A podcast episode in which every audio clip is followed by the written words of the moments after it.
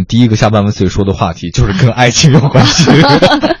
对，高校辅导员现在布置了一个作业哈，就是很简单，反思一下自己为什么没有对象这个事儿。嗯呃，写一封表白信给未来的他。对，这个不不是一个段子哈，这是真的一个暑假作业。这是湖北工业大学辅导员岳老师日前给他的三百多名学生布置的这个作业，写一个三百字以内的自我剖析，再写一封五百字以内的告白信。上交的方式也很别致，在微博上写，然后再艾特自己的老师。这是老师圈粉了吧？这老师一定圈粉。也有学生说，这真的是一道送命的题。对对对，怎么会送命呢？不是因为有些同学可能天生他对这东西就没什么敏感程度嘛，他对爱情其实就没有那么认真嘛。哎，你信不信啊？不是认真，他就得不到嘛。嗯，就是对，没关系。你在微博上写，它是一个公众的平台，评论会教你。你没发现吗？很多东西发出来之后，这事儿本身没那么逗，但是评论特别亮亮眼。对，这个我说老实话，我对这老师留这题目稍微有一点这种不太统一的意见，因为我觉得爱情这东西啊，它其实，在现代社会当中已经不是一个必需品了。真的吗？对，我觉得爱情对我来说是哎。呃，对我来讲是奢侈品，就是它这种东西啊是可遇不可求的。嗯，就真爱是可遇不可求。你要说随便普通的那种感情，那应该很多。爱分还还分三六九等吗？呃，深浅有分，就跟大海一样，有马里亚海沟，也有普通的一些这个海床、大陆架是一样。所以我觉得，爱情其实在这个社会当中，它不是必需品，它是奢侈品。所以这个这个老师他其实想让大家追求一种奢侈品，而且爱情就跟那个 LV 的包似的，不是每个人都能拥有的。我个人觉得可以每人都拥有啊，这是想不想的问题嘛。所以我倒是觉得，嗯，看你的欲望有多高吧。你非得说这个爱，你得。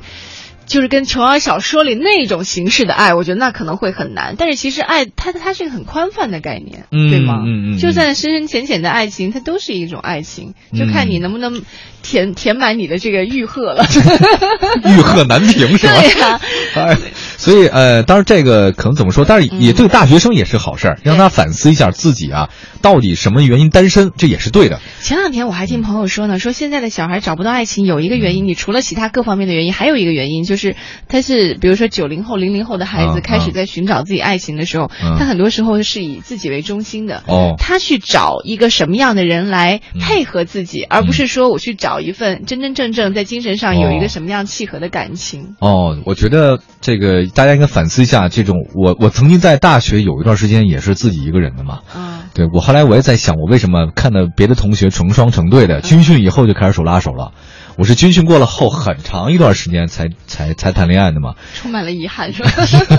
就没有抓紧时间，没有发展眼光看问题，就是我觉得可能我自己独处的快乐已经足够快乐了。嗯，我不太需要另外找一个人。我觉得，你知道看那个这个一些呃，不是我我个人感觉就是我自己读书，我自己学习，我运动，我跑步，我得到那些快乐，比两个人在一起可能更加的充实一些。哦。所以我在想，如果我要是个女的，一定嫁给我，我不需要再找一个人。